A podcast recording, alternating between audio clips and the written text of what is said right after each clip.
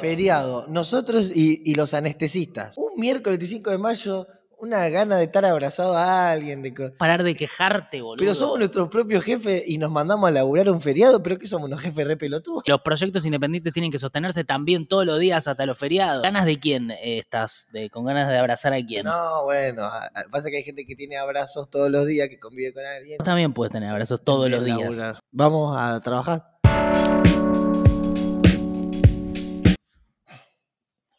Yo realmente no lo puedo creer. Nadie Eh, esto. Pitito Rosenblatt no está haciendo esto. Federico Pavonetti no está haciendo esto. Ivana Sher, Sherman, si vos sos feminista, sos Iva- y, y, eh, Ivana eh, Woman, tendrías que ser, Sher Woman. ¿Sos Sherman y te hacés la feminista? Sher Woman. Yo, Ninguno de ellos que son su propio jefe hoy está laburando. La verdad que no puedo creer esta queja por un proyecto independiente que vamos a hacer, que es 220 Podcast, que está empezando en este momento. Y si lo estás encontrando de casualidad en YouTube, dale seguir al canal. Seguí sumándote a la 220 y neta. Quizás somos, Y en el- Spotify también, dale seguir y Hoy de manera positiva, ¿no? quizás somos lo único que se sube hoy en YouTube así de... No. La gente no frena. La gente sigue haciendo cosas y nosotros nos vinimos al microcentro muy cerca de donde se, se pasó todo el 25 de mayo. Ese histórico. Estamos ante un tipo que no comió locro en su vida, le digo, porque usted cree Nunca que él es locro. argentino. A ver, Nico, el locro está desde antes de Cristóbal Colón, desde antes de Cristóbal Colón. ¿Sí? Es originario, o sea, es quechua, o sea, te estás cagando no solo en Argentina, sino también en los indígenas. Ah, pensé que, que- que era una cosa más como de esa época. Bueno. No sabía que tenía un origen así de, de pueblos originarios. Estaba Claro, bueno eso. El, el locro, la palabra locro es una expresión quechua. ¿Es rico el locro? ¿Qué gusto tiene el locro? Parecido no a que es como un guiso de lentejas. Tres meses puedes frizarlo. ok.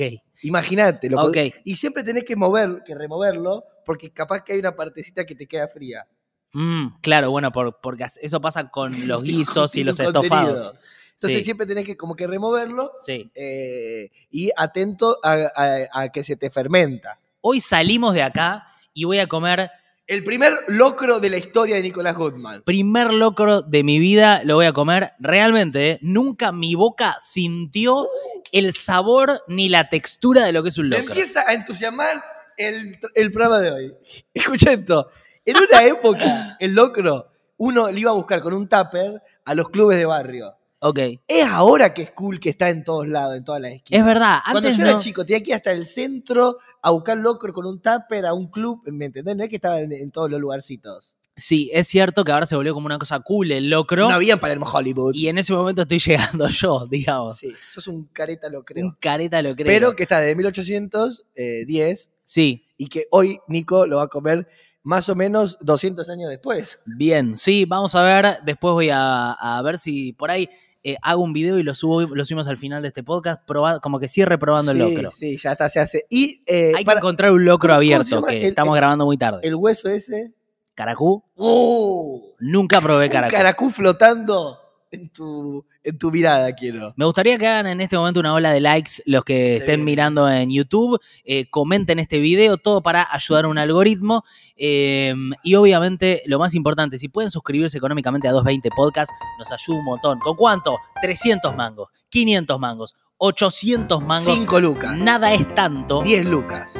O sí, si es mucho para vos, no. Pero si podés, realmente nos ayuda un montón. Y aparte recibís un newsletter de la hostia. Y- como diría Y ya Nico que estamos, Vázquez. Y ya que estamos en billetes y en Día Patrio, Sí. quiero que le demos un aplauso a San Martín, que acaba de levantar un montón su imagen, pasó de ser alguien que no valía nada a ser la persona que va a valer más importante de la Argentina. Porque esos piecitos se enfriaron en la cordillera, no fueron en vano. De 5 pesos ahora es el del mil pesos. El billete de mil va a tener la imagen de San Martín, uno de los y cambios. años lo, lo ningunearon. Años y años lo ningunearon. Ya no que te comprabas y un chicle con él. Es Y verdad. ahora, ¡oh! Una cena sos. Sos una buena cena, general. ¿Qué es lo que pasó? Eh, ahora vamos a ir con las noticias porque obviamente hay muchas manifestaciones políticas aprovechando el 25 de mayo y un montón de cosas que están pasando a nivel económico, principalmente con la inflación. Pero me gustaría preguntarle a Tomás Quintín Palma, que está al lado mío, ¿qué es lo que pasó el 25 de mayo? Una revolución. Eso en términos amplios puede ser. No, yo no puedo creer. Te quedaste calentito porque no sabía nada del locro. No, Y me querés no, no exponer a mezcles una cosa con otra. No mezcles una cosa Mirá, con otra. Calentito va a estar el locro después. Primero te quiero decir que mi paladar conoce eh, la historia argentina. Mi paladar conoce la historia Necesito que argentina. digas esto. No sé qué pasó el 25 de mayo. No, sé, sé, sé de algunas personas que estuvieron. A ver. Blas Parera. Ok. Estaba ahí. Para, eh, ¿French y Beruti son eso? Sí, repartiendo escarapelas afuera del... eh, ¿qué, o sea, ¿qué pasó el 25 de mayo? El primer gobierno patrio en una primera junta de gobierno, la primera junta, pero que se hace no para independizarse de España, casualmente, sino que se hace como una especie de guiño encubierto a España.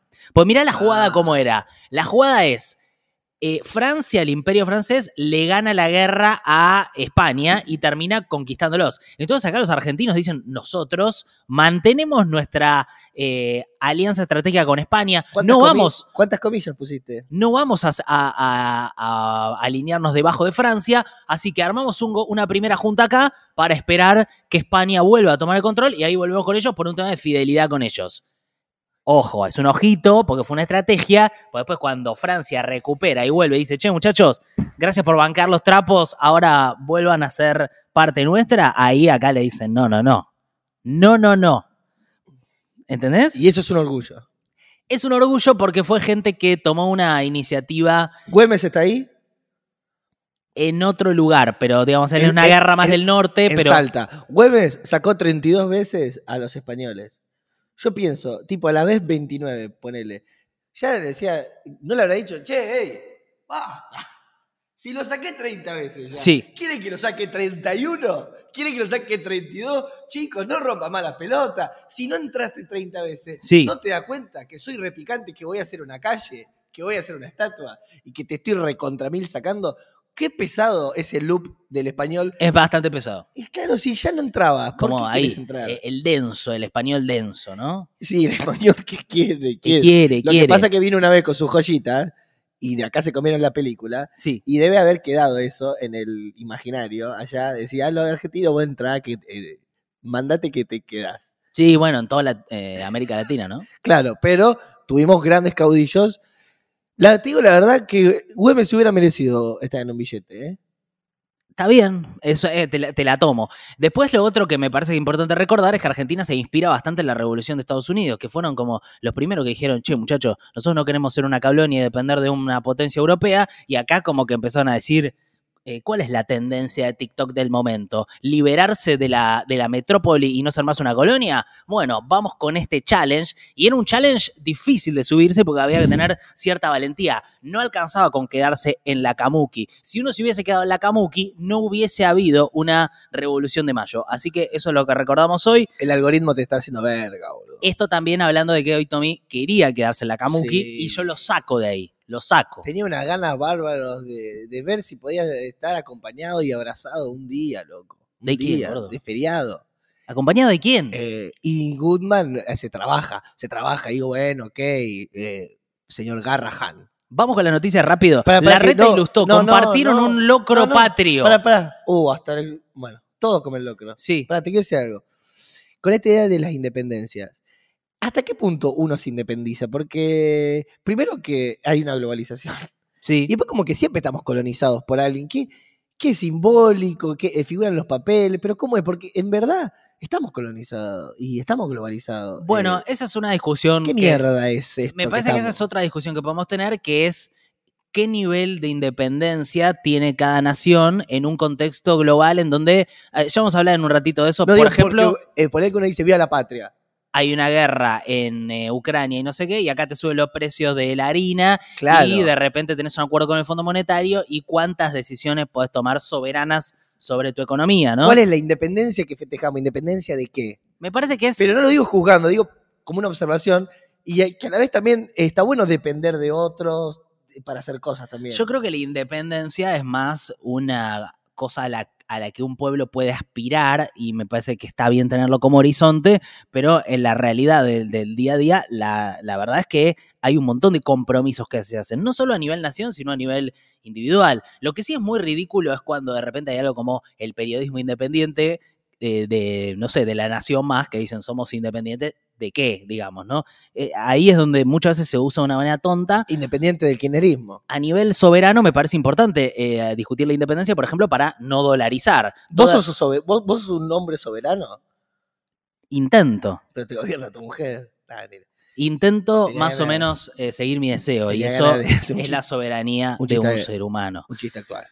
Bueno, la reta ilustró compartir un locro patrio. La verdad, no sé, papelonero. Eh, hoy estoy inundando, voy a, voy a ju- eh, juzgar gente de una manera. ¿Pero por qué papelonero? Estás ahí como haciéndote el que, el que te gusta el locro. Vamos con otra. Pará, Hoy- pará, hoy lo no, loco- pará, no lo probaste. Es raro que no conoces su sabor y estás señalando a la gente que lo come. si te gusta el locro, comelo todo el año. Si te gusta, si el locro te No, copa, bueno, comelo todo el año. No, bueno, pero hay, Escúchame, hay un acontecimiento. Eh, está bien, me encanta igual que haya una comida que nos haga acordar de todo esto. Hay gente bueno. que come todo el año locro. No, Hay gente que come más, más seguido. más seguido. Bueno, eh, creo que lo más ridículo que pasa el 25 de mayo es que el presidente va a una homilía, que es una de estas cosas que hace la Iglesia Católica, y eh, Mario Poli, que es como em, el tipo más importante de la Iglesia Católica, que quedó eh, como del brazo de Francisco, Argentina es un país en donde aparte hay un papa, va el gobierno a exponerse a la opinión de un tipo de la Iglesia que sabe verdura de economía, de política, qué sé yo, pero van a exponerse ahí a que el tipo les hable, porque es una autoridad religiosa basada en la creencia en un dios y toda esta pelotudez. Bueno, bueno, pará, pará, pará, pará, pará, pará. Porque hay gente que cree. Y, a mí Bueno, yo te pido también que respetes si alguien cree en Jesús. me parece perfecto que alguien crea y lo respeto totalmente.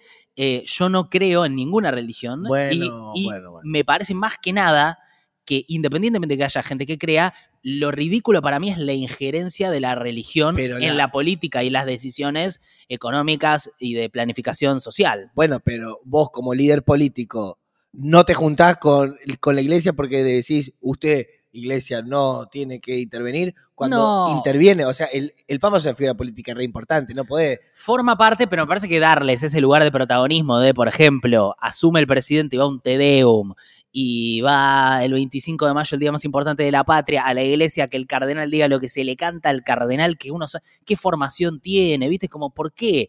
Bueno, Bueno, no, no. ¿quién yo- lo votó? ¿Qué? No, yo tengo que frenar esto, es una locura. La, la Hay- noticia. Los, los curas eran, eran políglotas, er- er- er- era gente muy sabia que enseñaba cosas. No es que son todos pedófilos, Pedófilos. violadores. Son Bueno, algunos. Sabía que se venía la palabra pedófilo. Bueno, la noticia es, en una homilía menos crítica que lo esperado, mirá, el título de los portales. Se esperaba que el tipo sea crítico, que es un tipo eclesiástico. Eh, Poli El Papa es un argentino más importante que el presidente. habló de las tensiones políticas, y pero este no es el Papa, ¿eh? ¿El Papa o Messi? ¿Quién más argentino más importante? Messi. ¿Sí? Me parece que sí. Eh, habló de las tensiones políticas y pidió por las familias a las que le falta el pan. A mí me parece que, la- que a veces la iglesia hace un laburo importante, los curas villeros. Me parece que eh, cuando ahora, digamos, eh, darles un rol político, me parece, habilitarle ese rol político desde el Estado, Pero incluso financiarlo, me parece ridículo. No, sí, yo entiendo lo que vos decís. Pero vos entendés que lo entiendes. Es como cuando le tiraba piedra a McDonald's porque estaba contra el capitalismo. Yo nunca le tiré piedras a McDonald's por estar en el capitalismo y siempre me decir- gustó McDonald's. Y, y aparte... Te eh, quiero de- decir. yo- o sea, vos te vas a poner contra la iglesia cuando la iglesia. no soy socialista. Está bien, pero la iglesia va a seguir siendo poderosa y, y, Qué fuerte lo que dije. y- y tiene tongo con todos los líderes mundiales. O sea, vos vas a decir, no, yo no. Y después todos los líderes mundiales tienen tongo con la iglesia. Es como que no lo cambiás. No digo no tener tongo, digo, en el día más importante de la patria, no vayas a escuchar un cardenal que te marque la cancha. ¿Por qué? No, yo, si yo fuese presidente, diría, señores, terminemos con esto. ¿eh? escuchamos A un- ninguna cosa religiosa yo voy, me junto con los ¿Por qué líderes, siempre, todo bien. por no. siempre cuando hay un otro que te habla, vos te, te, te- lo, lo escuchás? ¿Por qué pensás que capaz el cardenal habla y nadie lo escucha y después siguen haciendo sus días? Porque capaz el cardenal habla y Alberto La palabra de carrera le entra por un lado, le sale por el otro y sigue viviendo sus días. Está bien, pero no me gusta que sea un hecho político. Bueno, eh, habló Está bien, Cristina. pero un cardenal habla y no lo escucha. O sea, yo no lo escucho. Habló Cristina hoy por el 25 de mayo, eh, dijo, eh, con el mismo amor de siempre a nuestro país y a nuestra historia, aún en momentos tan difíciles para nuestro pueblo, hoy más que nunca viva la patria argentinos y argentinas, un mensaje medio como ahí sin jugársela demasiado. Eh, Horacio Rodríguez Larreta dijo, el momento de la Argentina es crítico, la gente no llega a fin de mes, eh, no llega al fin de semana, dijo, no llega a fin de mes. Eh, me gusta que desde Juntos por el Cambio de repente hagan énfasis en la pobreza, dado que Macri puso como parámetro para medir su, presidente, su presidencia si aumentaba o bajaba la pobreza, y la pobreza aumentó mucho durante su presidencia, así que es eh, realmente muy, muy inverosímil todo ese planteo de que ahora de repente tienen la receta, ¿no? Eh, Y lo que me duele de- de esa gente es que uy, uy, uy. tienen dinero, pero tienen pobreza espiritual. Pobres los ricos que tanto tienen en una Mm. canción de Floricienta. Pobre, la verdad que eh, yo no quisiera tener e- e- ese tipo de, de- de millonario. ¿No quisieras tener ese tipo de A mí me millonario? gusta ser millonario de amor, millonario de amigos, Como el loco Houseman que dijo, si yo fuese Millonario. millonario me compraría una villa. millonario de valores. Eso es lo que me, me- me interesa. Y veo a esta gente con dinero y, y pobreza espiritual, pobreza de valores, y realmente me río tanto de que se crean millonarios no teniendo nada. Bueno, antes de grabar este episodio, Tommy me dijo, necesito ir al supermercado a comprar dos latitas no, de cerveza. no me puedes poner así. Y yo le dije, yo no quiero tomar cerveza. Y me dijo, no, son para mí. Me estás poniendo. Y yo puse la lata a un costadito. Pero boludo, si se ve que la y le agarrás y tomás. y le metí a Nico- que- Le metí a Nico diciendo que era porque no quería que se vea el sponsor, pero en verdad es porque quería dar una imagen más de un café. O sea, en la imagen aparece un café, pero él lo que está tomando es una cerveza. Esto lo digo para la gente que lo escucha en Spotify, Es que a veces se pierde como estos idas y vueltas. Es un garca. Y es importante ¿Por qué estoy tomando cerveza? Porque la verdad que eh, era feriado, estaba muy difícil, no hay nadie en la calle, solo están caminando los anestesistas Sí, y, y- y dos boludos que hacen un podcast. Todos los boludos hoy hacen un podcast. Nosotros fuimos de los primeros boludos en hacer podcast es cierto. Y con video. Y con video. Porque ahora todos están como, che, lo filmamos. Está buenísimo. Pero denle crédito en un momento a 220 decir, che, había dos, dos nabos, dos estúpidos que no sabían nada de la vida y empezaron haciéndolo. Incluso los feriados. Seguimos con más noticias en este día de feriado que tengo una gana de informarme. Mirá si voy a querer estar tirado. Voy a tirar un título Oh. importante. Hoy, Hay, hoy va a durar una hora y media. hay una oportunidad histórica para la Argentina, histórica de que Argentina salga de este lugar malo en el que está y pase a estar en un lugar bueno. Con esta pregunta flotando, voy, que la voy a responder un poquito, voy a la inflación, The War Against Inflation, eh, que me parece que es el tema del momento, es lo que más o menos nos damos cuenta que pasa, ¿no? Venimos de una inflación de eh, 6,7% en marzo, 6% en abril, en mayo va a estar alrededor del 5%, ya llevamos un acumulado de 20 y pico y los alimentos que crecen por encima de la inflación, ¿no? Eso que es una cosa muy impresionante, Argentina produciendo alimentos y los alimentos creciendo.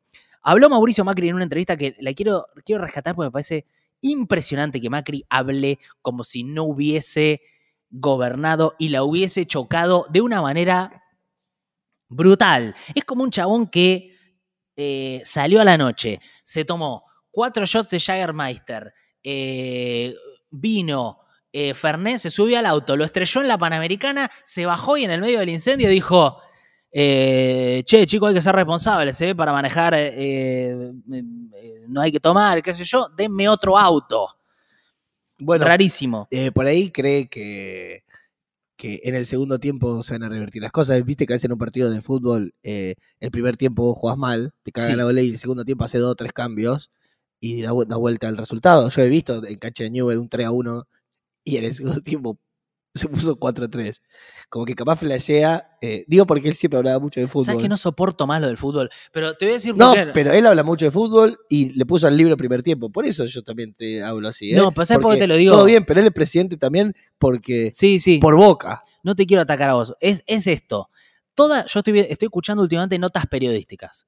Y todas las notas periodísticas terminan con un chiste como para relajar sobre fútbol. A todos los chabones políticos, cuando terminan la nota dicen, por ejemplo, la reta el otro día, tú con Tenenbaum. Escucho la nota, definiciones políticas, qué sé yo, y es tipo, y, y la última, Horacio, Boquita. eh, ¿la llevaste a la, a la nena a saber a, a Racing? Eh, y, y él dice, sí, la llevé, pero no contra Boca, ¿eh? No, fue cuando gané. Eh, bueno, chao, gracias, chao, hasta la próxima. Y Joaquín Morales Solá lo entrevista a Macri. Hasta que al final le dice, les tengo que preguntar esto, presidente. Y de una manera con muy poca gracia, como es Joaquín Morales Solá, le dice, ¿cómo, cómo tomó la victoria de Boca? Con una sonrisita socarrona como cómplice, como, mirá cómo te, te relajo el momento. Qué cosa de mierda. Ahí es donde me pongo en modo casero, boludo. Sí, lo que pasa es que también el fútbol, el lenguaje que, popular que hablamos todos, es como una comunicación que entendemos, ¿viste? Como a veces pasa con, no sé. Sí, es una manera de generar El sexo, la plata, la familia, como cosas que nos atraviesan a todos y de las cuales podemos hablar. Como un código en común, como si fuera un lenguaje que nos une. Sí, es como decir. Tipo, vos y yo no tenemos nada que ver, ponele. Y si yo te digo a, a Boca le falta un delantero, empezamos a comunicarnos. es que es- ah, pasa eso con los periodistas, que es eh, todo el tiempo la energía es yo soy periodista, vos político, energía eh, periodista, vos político. Pero al final, por alguna necesidad de los periodistas, lo que quieren decirles es yo soy una persona como vos y vos sos una persona como yo. Perfecto, chao, hasta la próxima. Exacto. Ese es como la, lo que el subtexto. Bueno, ¿no? pero eh, muchos buscamos gustos en común para. Me parece genial, solo me parece, me cansa que sea siempre el fútbol, siempre el fútbol. Bueno, estoy agotado ya, No, falta una hora y media. estoy muy cansado. ¿Querés que te diga algo yo chiquitito para respirar? para que te digo la declaración de Macri y venís vos. Macri Odio eh, a veces este noticiero. sobre la inflación dijo, son tan perversos, quieren cambiar la ilustración de los billetes y piensan que van a parar la inflación, fue lo que dijo Macri. Dando, es tan eh, nefasto que un expresidente dé una explicación tan mala de por qué se produce la inflación. O sea, está diciendo, el gobierno está cambiando la imagen de los billetes pensando que va a frenar la inflación. Lo cual no es porque se hace el cambio de billetes. Es- A mí, yo puedo estar en contra de esa contra. Me parece eh, que no, no están tomando medidas buenas pa- para frenar la inflación. Ahora, hacer una crítica tan boluda. ¿Cómo puede ser tan boludo? Son medio pastiches los, los, los billetes, juntar uno con otro. eh, son unos crossovers raros. Sí. ¿no? Está como medio como cuando ves que, no sé, Balvin hace con Tini que la otra. Pues, bueno, se juntaron, qué sé yo, por los me gusta, no sé. Pero acá, viste, me metieron un prócer, una mina, un caudilla, y lo vas metiendo. Medio un Frankenstein parece. No, sé, no, es todo muy raro. Eh, la verdad que es todo muy raro. Por no haber Voy a impreso, extrañar eh, el animalito. por no haber impreso billetes con mayor ¿Querés denominación, que- querés- gastaron más de 180 millones de dólares ¿Vas a en más de los últimos dos años. Porque estamos hablando en- negro. como en negro. Que está negra la pantalla. Ay, me- no me di cuenta. Mientras hablamos. ¿Hace cuánto pasa? Y estamos en negro desde que yo te dije que eran medio pastiche los, los billetes. Ahora volvimos, a- ahora nos estamos viendo otra vez. Bueno, me parece que esa es un poco eh, la discusión del momento, que es cómo se baja la inflación. El aporte de Macri es hay que dejar de emitir, eso es lo que se entiende, que ya me parece que todos acuerdan en que no es el único factor que hace a la inflación. Anda vos gordo porque estoy muy caliente. Hoy estoy muy caliente. ¿Vos, que, vos sabés que cuando estás hablando, eh, o sea, le estás hablando a un dispositivo, a una camarita y a una luz atrás, ¿no? No, pero yo miro No, atrás digo, y veo un público. Yo te veo hablando. Y digo, este tipo sabrá que está eh, hablándole a una camarita y a una luz. Y está solo en un lugar. No, pero yo, y hay yo un no- tipo al lado tomando cerveza. Que lo mira. pero yo, yo eh, supero este dispositivo técnico y pienso en el ser humano ¿Sí? que está mirando, claro. Vos sentís eso. Claro. Hubo un pu- yo hoy no lo quería hacer porque era feriado. eh, y Nico dice.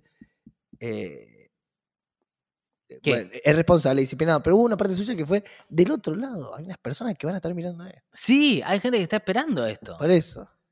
Es Y- importante. Ahora y vamos a ahí ir. entendí que era un día espectacular para hacer esto. ¿Por qué? Porque cuando nadie está trabajando, tenés todas las musas a favor. ¿Qué son las musas? Las musas, las que están dando vueltas, los ángeles del cielo. ¿No pueden ser musos también? Sí, como vos Porque quieras, no me gusta, pesado, no me gusta que le ponga género, como que las mujeres inspiran y los varones No, hacen. Pero que dejate de romper las pelotas. Les muses. Uy, qué pesado que está. Te quiero decir, que como nadie está laburando, Sí, están todos comiendo, están todos tirados, sí. esa energía laboral es toda nuestra.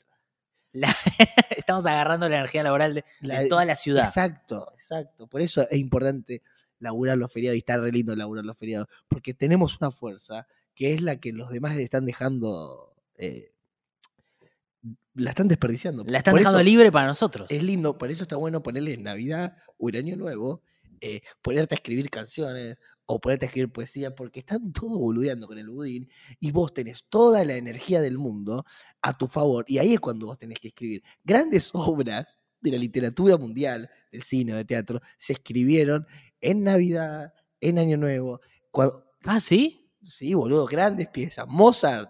Escribía en los feriados. no, El 25 de mayo escribía Mozart. no te rías, vos, boludo. No me Pero quiero muchos libros de Borges fueron escritos mientras la Argentina comía locro.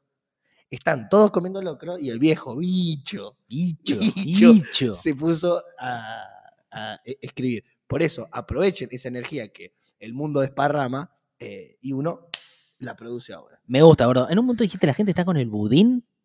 Eh, porque me refería a las fiestas.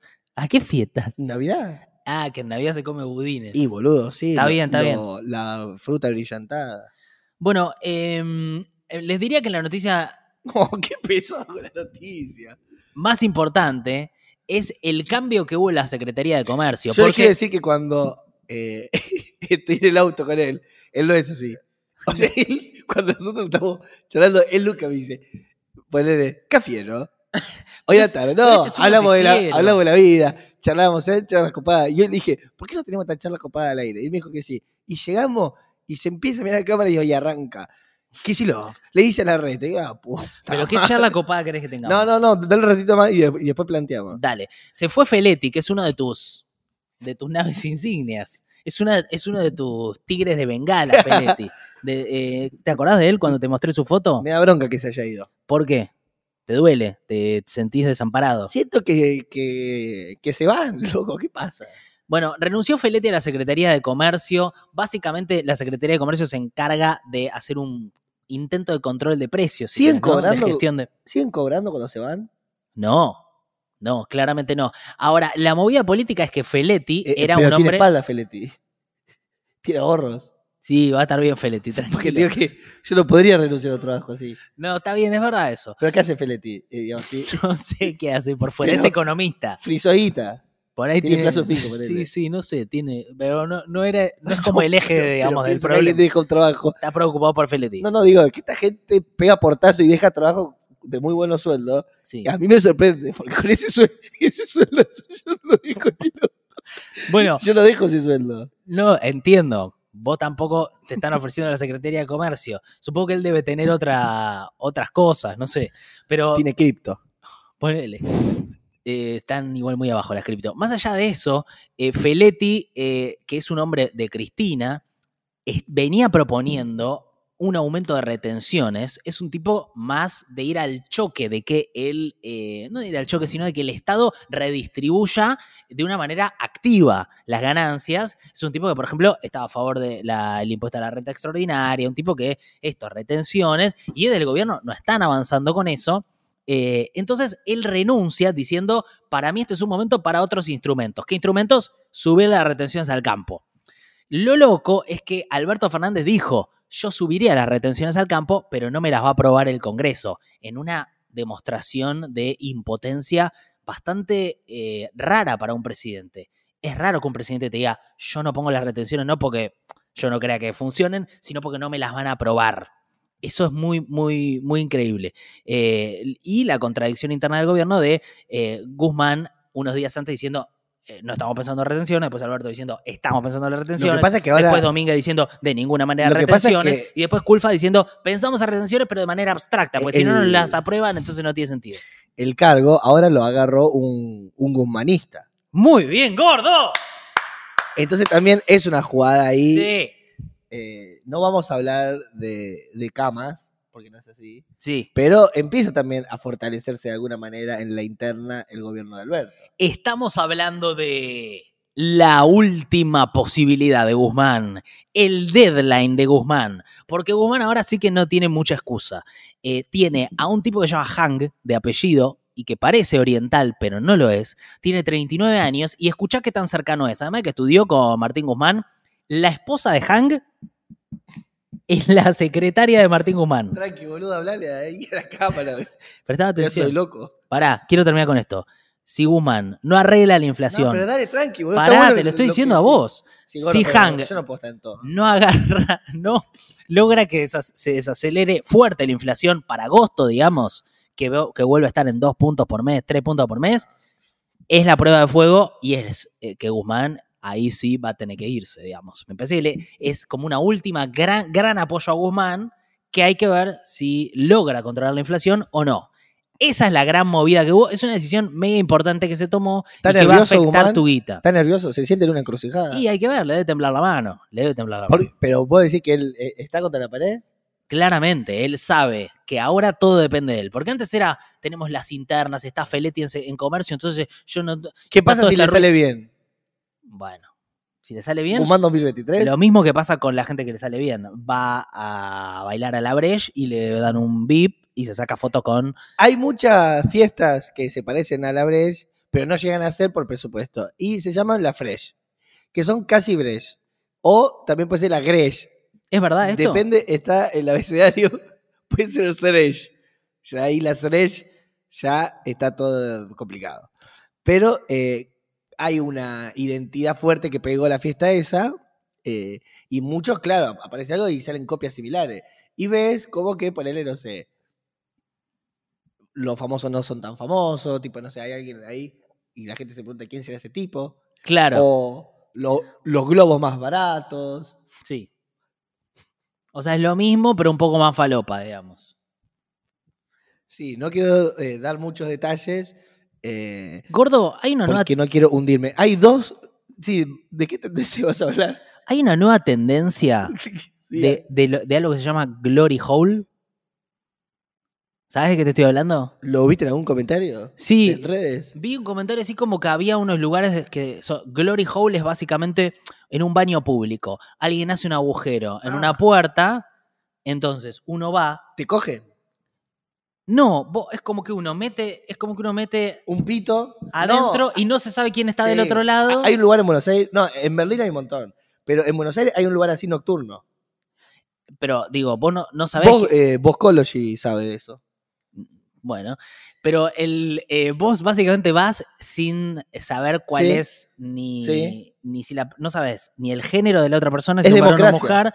eh, no es una verga democrática. o sea, uno, la un verdad, agujero democrático. para mí- El ano es, demo- es democratizador. vos entendés que, o sea, gente yendo a un baño público, Sí. un agujero y de repente colocando el pito en un agujero. Yo ese nivel de fe en la humanidad no lo veo desde, no sé, boludo, la Revolución Francesa. Está bien, bueno, pero vos has metido pito en agujeros. No ese tipo de agujero, boludo. Yo no meto ¿En qué pitos. sentido? O sea, yo, o sea, siempre que he ¿Te metido un interesa saber cómo el ascendente lunar del agujero? más que nada eh, la posibilidad, o sea, lo que a mí ¿Querés me- saber el, lin- el linaje del agujero? No, a mí lo que me da miedo es, contagiarme algo, la verdad. No, boludo, pero te ponen preservativos. Ah, bueno, vos te pones un preservativo. Y sí. No, perdón. Vos, vos no usás preservativo. Vos tenés que entrar al baño público. Esta es la, la, la- eh, la forma, ¿no? Tenés que erectar el pito porque solo dentro del baño público, colocar el preservativo No, no. y, estar en un estado de excitación para y sostener puta, eso no, y, y el- colocar el pito dentro del las- agujero. No, No, sí me hace pensar ponerle. ¿Cuánto tiempo está el agujero ahí? Ponele. el agujero es algo que se hace en la pared. Está ahí. En una pared Ah, de ¿Hay baño. un culo del otro lado? Puede haber. No, porque yo quiero decir, pero ponele, hay un culo así. No, no hay culo. Te duele la rodilla, boludo. No, creo que uno. que me la metan ya que me duele la rodilla. No, creo que la dinámica, más que un culo, es una boca. Ah, ¿por qué el culo y la boca son cosas distintas? Quiero decir, ¿por qué eh, el agua, ponele, no en- entra en la boca pero no en el culo? Es raro eso, si son orificios. Ah, bueno, pero es. eh, Sí, pero hay culo que parecen bocas. Pero a lo que voy es que, así está que parece que están bostezando. Es otro tema ese. Está bien. Bien. es otro Bueno, tema. ¿Ustedes sabían que hay un caso de un tipo em, Para allá venimos con la oportunidad que le histórica de Argentina. agua por su orificio de culo. O sea, le entraba agua. em, No sé a dónde se- va esto, pero me da Joseph. mucho miedo. No, no, se llamaba Joseph. Y entonces él se dio cuenta en el servicio militar en Francia que podía alargar como eh, tipo avanzante chorro de agua por el culo. Y se reían los, los, los soldados y se enojaban como los, los, los capos. Y dijo, yo, acá tengo algo. Entonces lo que hizo fue, fue al Molin Rouge eh, y le dice al capo de Molin Rouge que él podía eh, largar aire o meter cosas por el culo. El Moulin Rouge es básicamente un eh, cabaret En Montmartre, en, en Francia, Montmartre, en París. en París. Y arranca su show, y él le pone el hombre eh, pedómano, pedoman, no sé cuánto, y arranca a hacer un show el mismo día que se inaugura la Torre Eiffel. Es su primer show. Y él empieza a ser uno de los que más gana guita, ha- haciendo un show de ventosidades del culo, tirando agua del culo y además le ponía tipo trompeta y, hacía el sonido de la marsellesa y, y la, una más que no me acuerdo, hacía barítonos, hacía tenores. Tenía un momento llamado La Granja, donde hacía sonidos de animales con las ventosidades que salían del culo. Eh, y después, algo que me volvió loco era que había noticias coyunturales y él eh, las intervenía con este don. Entonces, por él había un terremoto, un terremoto famoso, en tal país, eh, era la noticia del día, y él tenía como un momento de terremotos con el culo, haciendo sonido de pedo, pero el, el- flyer es él sacando el culo con, rui- con ruidos, y llegó a su cuerpo a estudiarse, Ah, sí. tipo cuando muere, sí, tipo médicos, eh, porque era qué onda el tipo que le entra el agua, o sea, le entraba el agua por el orificio. ¿Y? Hizo plata tirándose pedos. Está bien, pero ¿descubrieron algo?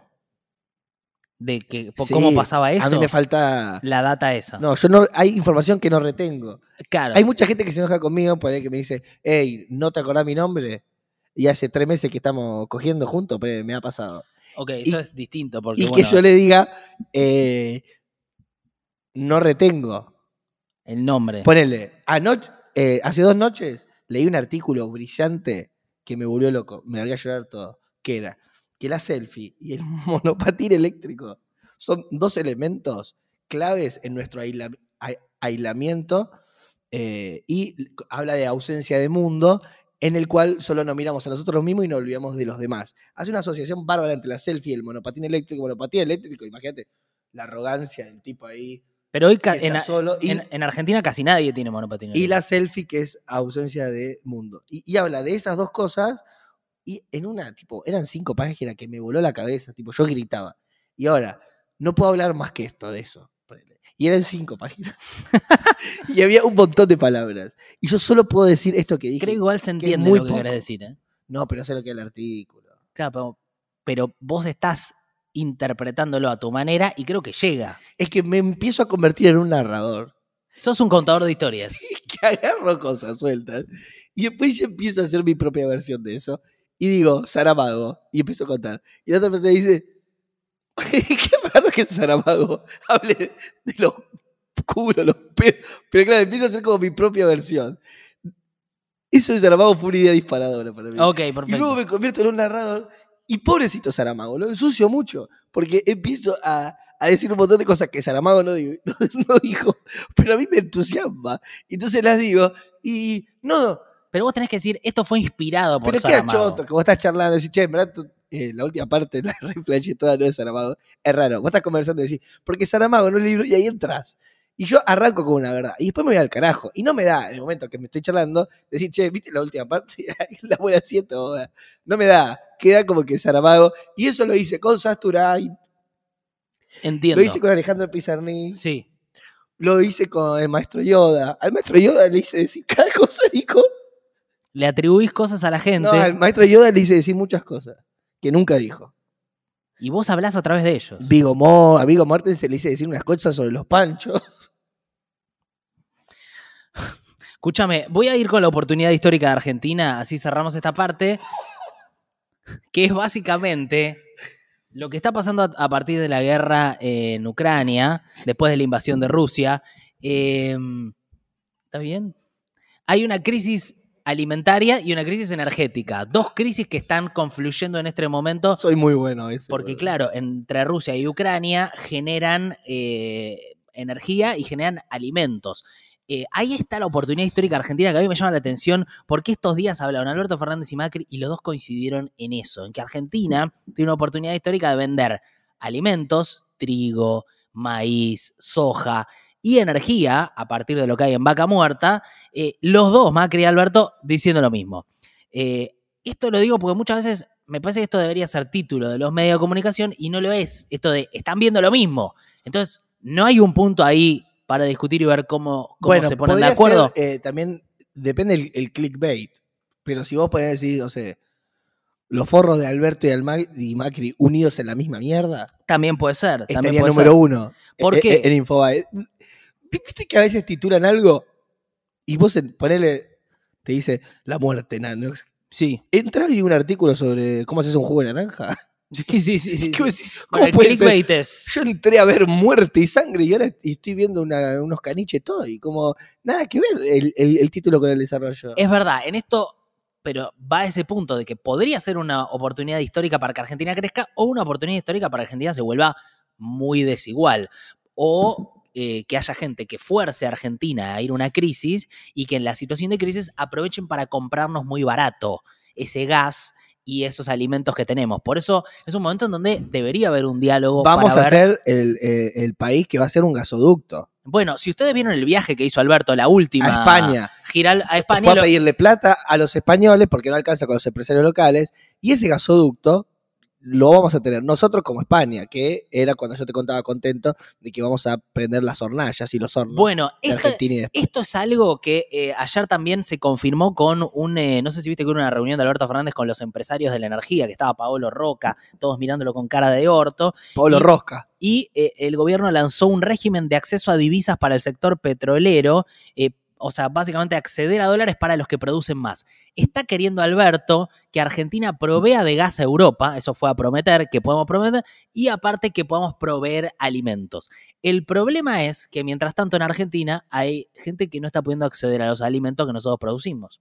Esa es, me parece, la disyuntiva, que es esta oportunidad histórica y por otro lado la necesidad de que haya un consenso para tener un Estado fuerte y que eh, Argentina pueda apropiarse de una manera igualitaria de esos recursos que puedan entrar. Pero que hay una oportunidad histórica, está. Digamos, si la ve Macri, la ven Alberto y la exteriorizan de la misma manera, Lo que pasa es- está es, pasando. es que en un punto uno no boicotea lo, eh, lo del otro. Quiero decir, están juntos en ideas. Sí, Ahora, vos no querés que ese crédito sea tuyo. totalmente. En- entonces vos decís, sí, todo bien, pero esto no, quiero que lo haga nuestro gobierno. no, gobierno para Macri lo mejor Y es va- que haya una crisis terrible, Claro, como que no pensás venir ellos en la y Argen- aprovechar como la que- subida. Como que no pensás en la Argentina, sino pensás en el periodo de tu mandato. Totalmente. Y vos decís, bueno, no, quiero que mi mandato sea eh, visto como el tipo que puso el caño de gas. Y de repente, Entonces no piensan en Argentina, piensan en sus mandatos. y Cristina me parece que desconfía de que esta oportunidad no sea para profundizar la desigualdad. ¿No? Me parece que hay un tema. Lo mismo que diría Miriam Bregman, que sería, bueno, esto es seguir destruyendo el medio ambiente, seguir generando más pobreza y enriquecer a unos pocos. Pero que hay una oportunidad que nosotros tenemos ahora relativa que no estaba hace un año o hace dos años y ahora se abre, Ve- ves un horizonte. se abre una ventana de Argentina potencia, para decirlo de alguna manera. Gracias a AF, que no sé si viste las siglas de, de- de la Cámara, ¿no? Autofocus. No, Alberto Fernández. Ok. Bueno, Gordo, te abriste una segunda cerveza, pero yo estoy cerrando. No, ¿eh? no, no, quiero terminarla toda, quiero que dure mucho, está muy No, bueno Gordo, hoy. estoy cerrando. Está Me buenísimo. quiero ir a comer un locro. Creo que encontramos lo que te dije. Tenemos las musas del mundo en nosotros. Argentina está comiendo locro y nosotros estamos haciendo un contenidazo. Pero perdón, necesito, eventualmente, los lugares de locro van a cerrar. Sí, no, tranqui, pará, boludo. Van 45 minutos. Son las 3 de la tarde. Pero podemos ir 15 más. No, Gordo, por favor. ¿Cómo puede ser que no, que no pedir- querés trabajar cuando quiero trabajar? Te puedo pedir que por favor lo cerremos, porque aparte no nos sirve. Lo- YouTube no le gusta Bueno. cuando hacemos contenidos tan largos. Cerremos con algo, con una cosita. Sí, eh, tengo mil, boludo. Hoy estoy remetido. Me estoy agarrando la energía laboral del mundo. A ver. De Argentina igual, porque en Rumania no están comiendo locro. No, están trabajando como unos desquiciados en Alema- en Rumania, ese país que te tanto te genera. Mi refe.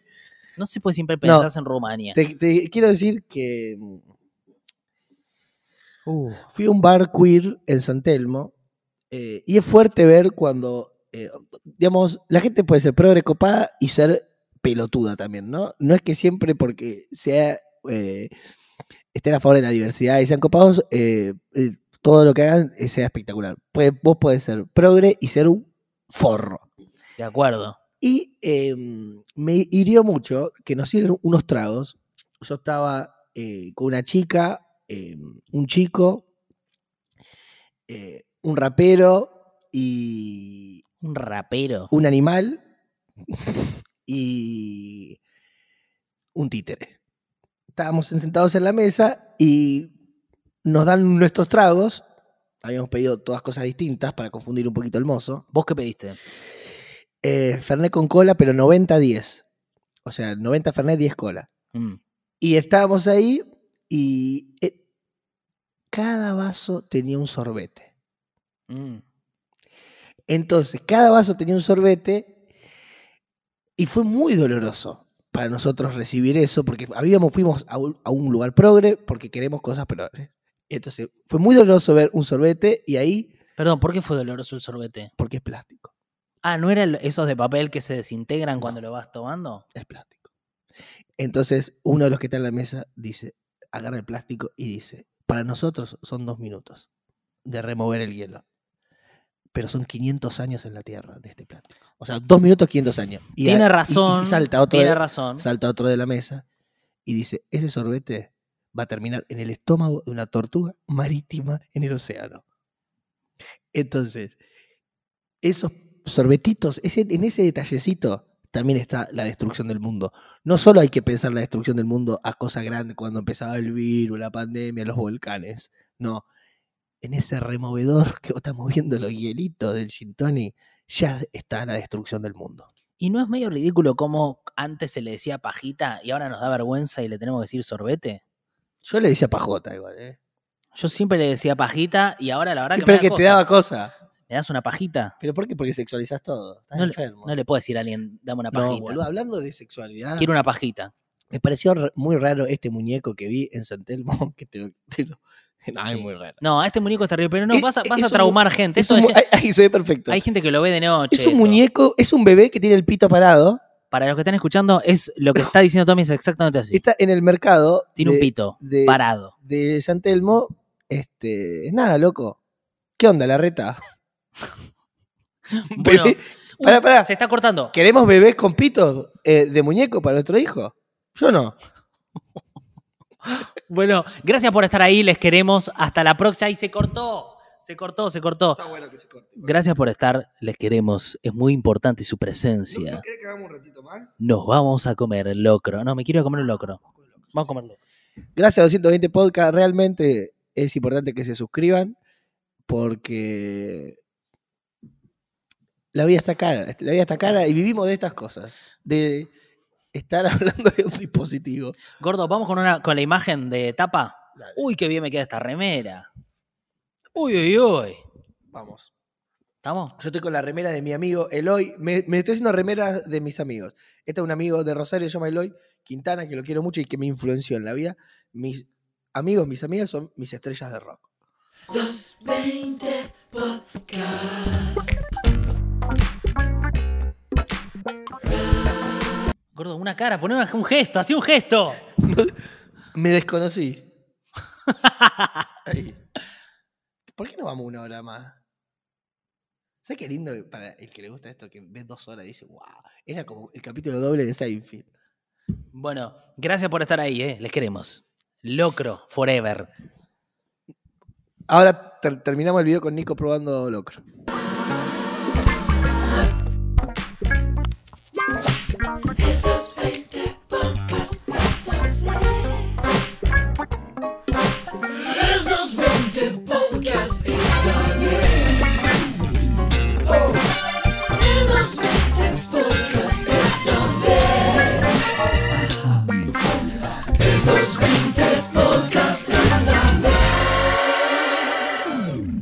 Ya estamos. Qué loca la textura, ¿eh? Bueno, voy con el primer locro de mi vida.